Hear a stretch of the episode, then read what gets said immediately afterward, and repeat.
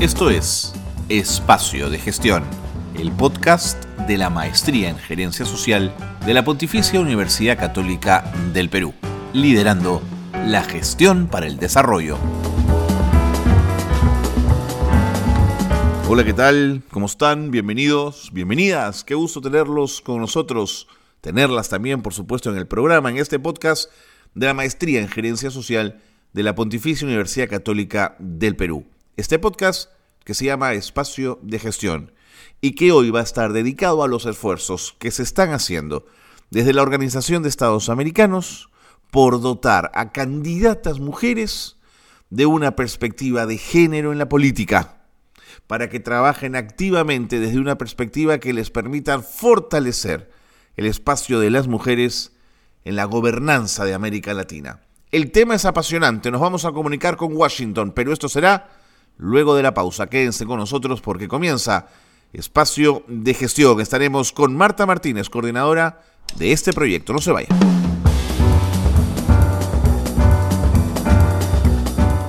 Bueno, y tal como lo habíamos adelantado, en el hemisferio, la Organización de Estados Americanos desarrolla un proyecto muy interesante que yo he conocido con el nombre de candidatas. Es probable que tenga un nombre más específico.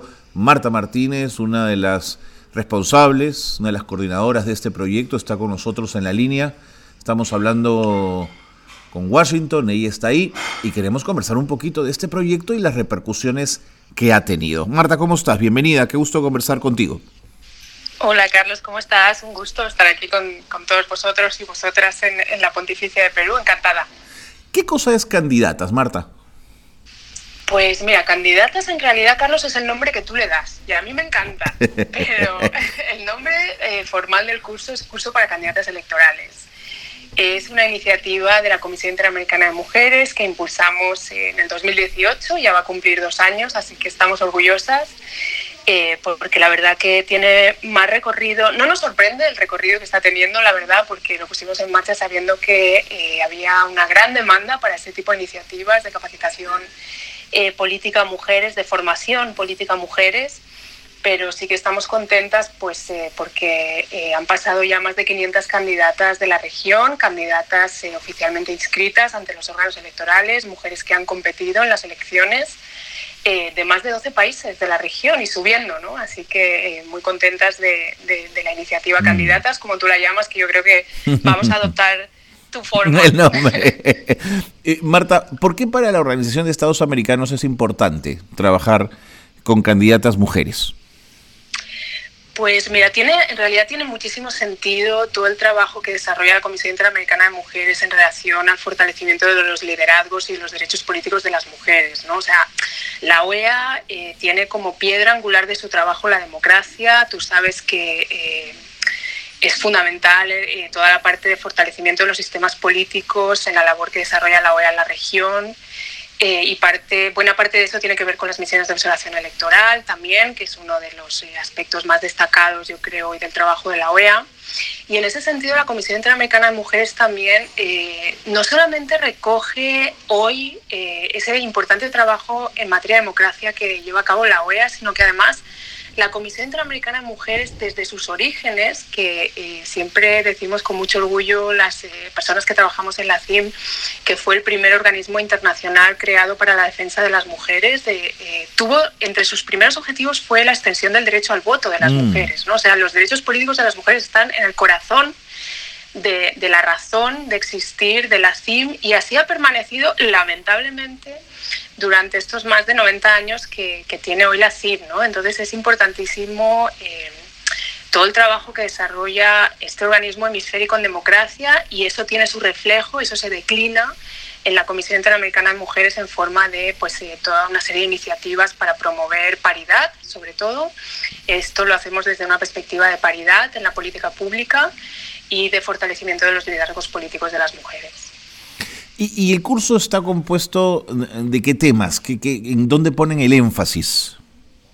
Pues mira, el énfasis es muy claro, el énfasis es el género. Eh, no hay demasiadas investigaciones, particularmente en la región, y eso es algo de lo que también eh, nos ha preocupado y nos vamos a ocupar ahora en la Comisión Interamericana de Mujeres con el apoyo de la misión observadora permanente de España ante la OEA. Hemos recibido recursos para fortalecer este programa. Y em, eh, nos preocupa eh, fundamentalmente el asunto de género en todo lo que tiene que ver con la formación política de mujeres. ¿no? O sea, hay que tener mucho cuidado porque no es una iniciativa que vaya a capacitar mujeres porque resulta que las mujeres no están suficientemente capacitadas para participar en política. Esa no es la definición del problema que, que lleva a crear candidatas. ¿sí? De hecho, es uno de los mitos que siempre tratamos de descomponer ¿no? porque es uno de, los mitos que siempre se pone encima de la mesa a la hora de decir, bueno, es que no hay mujeres, es que no están formadas, eso no es así, pero sí que es verdad que las mujeres enfrentan desafíos distintos a la hora de participar en política y sobre todo pues eh, sabemos que la cuestión de género es sobre todo una cuestión de poder y llevado al ámbito político pues con más razón, ¿no? o sea, porque lo que se disputa son los cargos de poder, entonces esa disputa es fuerte con lo cual, eh, debido a factores relacionados con el género, eh, la experiencia política para las mujeres tiene otras connotaciones, tiene otras formas, eh, otros ataques, otras recompensas también y otros comportamientos de las mujeres pues, que hay que observar y hay que abordar con enfoques específicos. ¿no? Entonces, como te decía, investigaciones de aquí en Estados Unidos que son muy potentes en, el tema de liderazgo político, han llevado a cabo eh, trabajos súper interesantes y lo que sí parece que queda claro es que cuando abordas el tema de fortalecer los liderazgos de las mujeres, particularmente en política, no lo puedes hacer desde un enfoque neutral. ¿no? Si nosotros ofreciéramos un curso eh, que fuera con, con el mismo contenido para hombres que para mujeres, no funcionaría no funcionaría. Y ese es el enfoque de género que es la clave de nuestro curso. ¿no? Entonces, respondiendo a tu pregunta, ¿qué tenemos? Eh, ofrecemos desde organizar una campaña electoral a temas de violencia política, temas de liderazgo político con enfoque de género, toda una parte de comunicación política que tú conoces muy bien y siempre eh, tú sabes que el componente de género es fundamental ¿no? en esta mirada que estamos ofreciendo y de manera transversal en todas las materias. Marta, y este es un, un curso que nace en la comisión en la propia discusión entre ustedes o, es tomado de otras experiencias en Europa, en Asia, en otros lugares del planeta? Pues la verdad es que ha habido muchas experiencias en la región, eh, múltiples experiencias en la región de formación de candidatas electorales. Como te decía, hay mucha demanda, ¿no? O sea, eh, lo que nos damos cuenta en la Comisión Interamericana de Mujeres hacia 2016-2017 es que con las leyes de paridad que se aprueban en la región eh, desde 2008, ¿no? que empezó en Ecuador, siguió Bolivia, siguió Costa Rica, siguió México, Nicaragua, Argentina, ¿no? ahora recientemente Perú, tú lo sabes que eh, estás desde allí se aprobó recientemente una ley de paridad, las mujeres entran masivamente ¿no? a, los cargos electos. Con estas leyes de paridad por primera vez eh, hablamos de porcentajes en parlamentos eh, del 40 y del 50% de mujeres. Eso no había pasado antes. ¿no? O sea, la paridad realmente es una política revolucionaria, lo mires por donde lo mires. Entonces nos damos cuenta que hay muchas mujeres debutando en la, en la carrera electoral, ¿no? Y eso ya genera pues toda una demanda de este tipo de iniciativas, pero es que además hay, un, em, hay una serie de leyes también en distintos países de la región, en Costa Rica, en Colombia, en Brasil, en México, en Chile, ¿no? que allá donde los partidos políticos reciben eh, financiamiento público se están destinando por ley obligatoriamente una parte de esos eh, recursos públicos que reciben los partidos políticos al fortalecimiento de los liderazgos políticos de las mujeres. ¿no? Entonces esa demanda encuentra un reflejo en la legislación y la CIM viene a recoger, digamos, toda esta realidad y a poner en marcha un curso que quiere ser una referencia a nivel regional porque digamos, la vocación que tenemos es de generar suficiente, suficiente experiencia, aprender mucho y hacer una cosa muy bien hecha, ¿no? Que es lo que estaba lo que estábamos viendo que no estaba sucediendo, ¿no? Había una serie de experiencias muy, eh, muy puntuales, ¿no? Nacían, morían, nacían, morían. Un curso nacía aquí, otro moría allá, ¿no? Y es importante porque no se sabe mucho de este tema de cómo, eh, qué es lo necesario para fortalecer los, los liderazgos políticos de las mujeres y lo que nos está permitiendo el permanecer en el tiempo, el haber hecho ya 11 ediciones de este curso, es generar, acumular los aprendizajes necesarios para, para ofrecer un buen producto a las mujeres. ¿no? Y que realmente hacer cosas que sí les sirvan, sí les sirvan. ¿En qué lugares ha habido ya ediciones del curso? Pues mira, empezamos en México con una edición regional en la que, como te decía, participaron 12 países y de ahí seguimos a Perú. Eh, en tu país fue la segunda, vino República Dominicana, vino Panamá, vino Bolivia, vino Colombia, vino Costa Rica. Este año estamos ahora en pleno curso en Ecuador, el lunes inauguramos Honduras y para el año que viene ya tenemos eh, solicitudes con Paraguay, eh, y con otros países que todavía no puedo desvelar, Carlos. Pero te lo voy a decir pronto. Marta, lo que yo sí tengo que desvelarte es que me tengo que ir a la pausa. Es una pausa muy breve. Pero quédate un ratito más con nosotros para seguir conversando. Dale. Pausa, pausa breve y seguimos con más aquí, en Espacio de Gestión. Esto es Gerencia Social Noticias. El programa Cuna Más del Ministerio de Desarrollo e Inclusión Social presenta una colección de cuentos para niños con enfoque intercultural, titulada Cuentos de Cuna para todos los niños hasta los 3 años de edad. Estos libros reúnen las manifestaciones culturales de diferentes regiones del país a través de sus personajes e ilustraciones infantiles. Además ayudarán a reforzar los vínculos emocionales entre sí de los familiares o cuidadores de los pequeños. Y una alternativa económica y segura es la que ofrecen los cascos CEPAP, un sistema de ventilación asistida no invasiva realizados por la Universidad Nacional de San Agustín en Arequipa. Estos equipos son utilizados en hospitales de salud de la ciudad, ya que el casco permite reemplazar un ventilador mecánico para un paciente con insuficiencia respiratoria. Así, ya no es necesario intubarlo. Un total de ocho pacientes que las usaron lograron superar el COVID-19. Y dos jóvenes han creado un lapicero orgánico cuya cubierta está hecha con material de cáscara de pacay.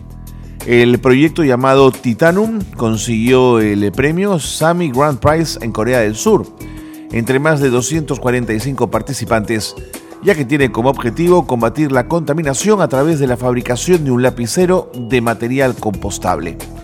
Luego de que el lapicero cumpla con su función, este puede ser utilizado para cultivar una nueva planta.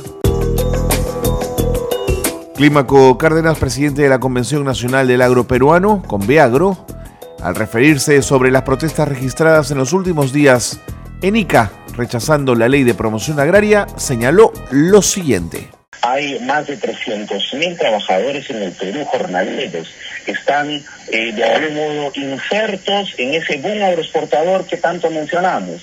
Pero en, en muchos de esos casos no se están generando condiciones justas para esas miles de familias. Hasta aquí las noticias de gerencia social que marcan la actualidad.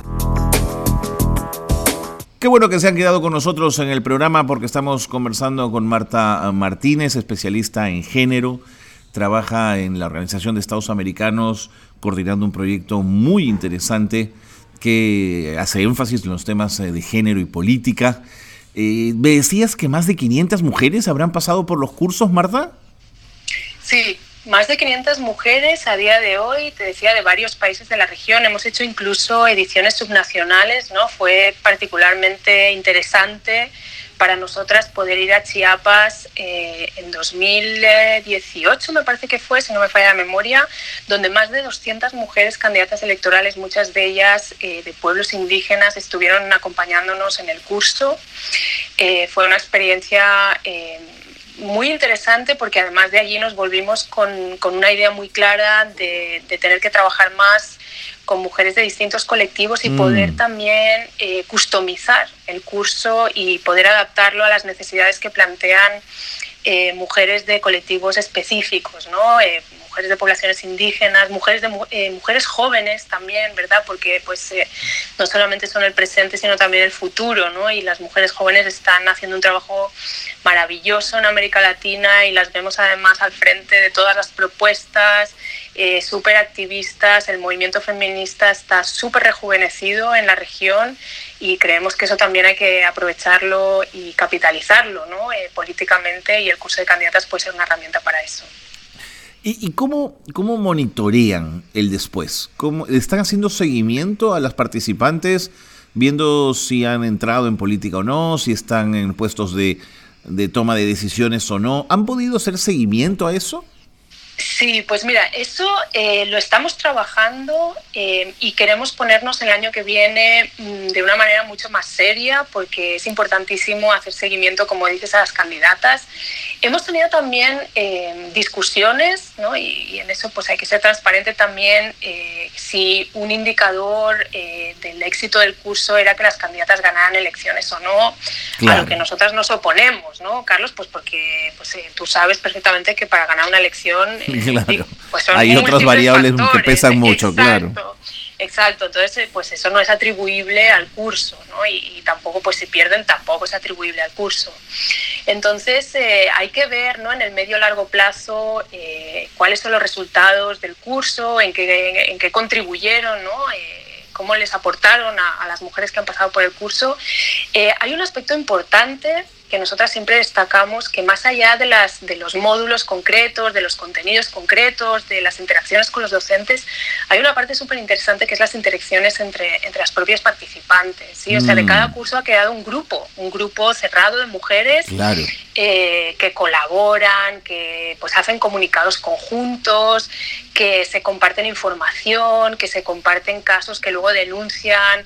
Eh, algunas juntas, hemos conformado la red eh, CIM de mujeres políticas, están todas ellas conectadas, las más de 500 candidatas están ahora mismo conectadas a través de una página privada de Facebook vinculada a la página eh, de Facebook de la Comisión Interamericana de Mujeres y tenemos la intención el año que viene pues, de reforzar mucho más el trabajo que hacemos con la red porque realmente es uno de los valores que permanece ¿no? de este curso y que queremos sin duda fortalecer porque creemos que sí va a redundar positivamente sobre cada una de ellas y seguir ofreciendo también eh, elementos de formación y de fortalecimiento de sus liderazgos políticos que como tú sabes es una materia que va evolucionando muy rápidamente, ¿no? O sea, van saliendo investigaciones, va saliendo cada vez más evidencia. Claro, a medida que la participación política de las mujeres también se va transformando, ¿no? O sea, en 10 años hemos visto una transformación enorme, ¿no? Como te decía, las leyes de paridad han cambiado completamente la foto, ¿no? O sea, y ahora una mira pues una foto del, del, Senado mexicano o, de la Cámara de Diputados boliviana y es una foto completamente distinta a la que veíamos hace unos pocos años. ¿no? Entonces eh, todo eso va cambiando, vamos cambiando todas y vamos cambiando también los contenidos que ofrecemos y esa red es una plataforma perfecta ¿no? para poder permanecer en contacto con las candidatas y seguir realimentando este proceso. Ahora, presumo que para poder llegar a tantos países eh, y poder impactar, necesitas de aliados locales. Corrígeme si me equivoco. ¿Quiénes son esos aliados? Eh, ¿Son estados? ¿Son sociedad civil? Así es, Carlos. Mira, hasta ahora, básicamente por ser también Organización de Estados Americanos, hemos trabajado eh, conjuntamente con instituciones estatales y fundamentalmente con órganos electorales y ministerios de la mujer equivalentes. ¿no? Son normalmente los dos organismos que tienen la competencia de fortalecer liderazgos políticos de las mujeres. Por supuesto, eh, esta iniciativa está abierta al, trabajo con los partidos políticos, eh, siempre que sea algo pues multipartidario, eh, siempre que tenga un coste que asuma el propio partido político, ¿no? Como te comentaba antes, hay en varios países de la región los partidos políticos reciben financiamiento para desarrollar este tipo de iniciativas. Y sin duda hemos establecido también colaboraciones con algunas organizaciones de la sociedad civil que se han eh, sumado puntualmente. Por ejemplo, ahora en las ediciones de Ecuador y Honduras nos parece súper interesante destacar que tenemos al Instituto de Liderazgo de Simón de Beauvoir eh, a bordo, a bordo de los cursos, y ellas van a ofrecer una materia que es negociación política con enfoque de género. ¿no? Tú sabes que sí, súper interesante. O sea, la negociación política es una habilidad eh, yo creo, no sé, top 3, digamos, ¿no? De, una política, de un político importantísimo. Y, sí, y, las mexicanas esto lo han trabajado muy bien, lo trabajan con perspectiva de género y es eh, indispensable, ¿no? O sea, porque las mujeres, esto también la evidencia es muy clara, negocian desde otros lugares, negocian con otras expectativas y tenemos que ver bien esa parte en el curso. El curso se... Eh, a ver, puede establecer algún derecho de veto a alguna organización política en alguno de los países? No sé, pienso en sectores radicalmente conservadores, fascistas. Eh, ¿Pueden ustedes vetar? No, para nada, para nada. Nosotros eh, el requisito siempre es eh, invitar en términos de equilibrio político-partidario a todos los, los, partidos políticos inscritos ante el órgano electoral. Eh, eso es un tema definitivamente de cada país. Eh, la Comisión Interamericana de Mujeres, la Escuela de Gobierno, desarrollamos conjuntamente esta iniciativa con la Escuela de Gobierno. Eh, nada tiene que decir en ese sentido y de hecho yo te digo, o sea, cuantas más mujeres de, diferentes ideologías eh, mm. puedan acercarse al curso de candidatas, mejor. mejor. Lo nutre, ¿no? Claro, le Exactamente. Sí, sí, el pluralismo político es fundamental ¿no? para, para el vigor de, de, las democracias y también para el vigor de las discusiones y de los debates. Eh, han habido debates súper interesantes en los cursos ¿no? entre mujeres de diferentes ideologías, muchas veces en torno al género. Y te digo, eh, las, que no, las que entraron no creyendo se van siendo creyentes. salen muy convencidas. Así que. Sí, pues comparte, ¿no? Al final es muy claro que todas tienen una experiencia que queda conectada por cuestiones de género. ¿no? O sea, y eso eh, se ve muy claro en todas mm. las experiencias que ellas comparten durante esos días. No, y si no se convencen, Marta, se establecen vínculos, relaciones, diálogos fluidos, ¿no? Y al que creo le auguro un gran futuro. No sé si, si los próximos años, eh, ¿cómo están de presupuesto? ¿Van a poder seguir? ¿No van a poder seguir? Pues mira, yo siempre digo que el presupuesto nunca nos ha parado y espero que siga siendo así. Nosotras vamos a hacer todos los esfuerzos del mundo para seguir con este programa adelante. Eh, ojalá llegue un momento que no sea necesario, eh, que no sea necesario hablar del enfoque de género, pero de momento sí lo es y, lo es mucho por lo que vemos, ¿no? Por ejemplo, el, estaba escuchando un evento en el que estaba participando eh, la presidenta Bachelet, eh, la gobernadora de la provincia de Buenos Aires y también la vicepresidenta Epsi Campbell. Y todas ellas hablaban de las dificultades que tenían en términos de credibilidad, ¿no? o sea, de lo difícil que había sido en hacer entender al electorado y sobre todo a sus colegas de la política, ¿no? de la más alta política de los países, que ellas sí podían asumir ese cargo y sí podían tomar decisiones. ¿no? Entonces yo pienso que sí va a ser muy necesario eh, seguir con este curso y definitivamente vamos a encontrar los recursos con el apoyo de, por supuesto, de las instituciones estatales que quieran sumarse a esta iniciativa. Y, desde aquí pues una llamada a todos los donantes interesados en, esta línea de acción, ¿no? que definitivamente es muy importante.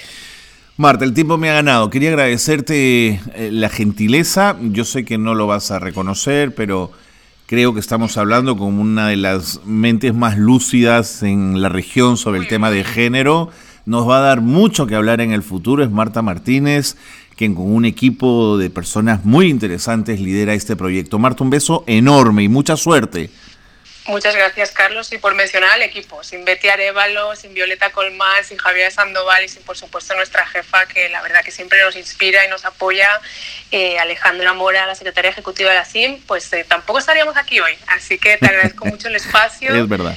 Y, un abrazo, Carlos. Desde un abrazo. Un abrazo. Marta Martínez ha estado con nosotros contándonos de este proyecto tan interesante desarrollado por la Organización de Estados Americanos. Candidatas, no le pierdan de vista el nombre de este proyecto que es más complejo, va a dar mucho que hablar en el futuro. Nos vamos. Hasta aquí la presente edición de Espacio de Gestión. Muy buenas tardes a todos.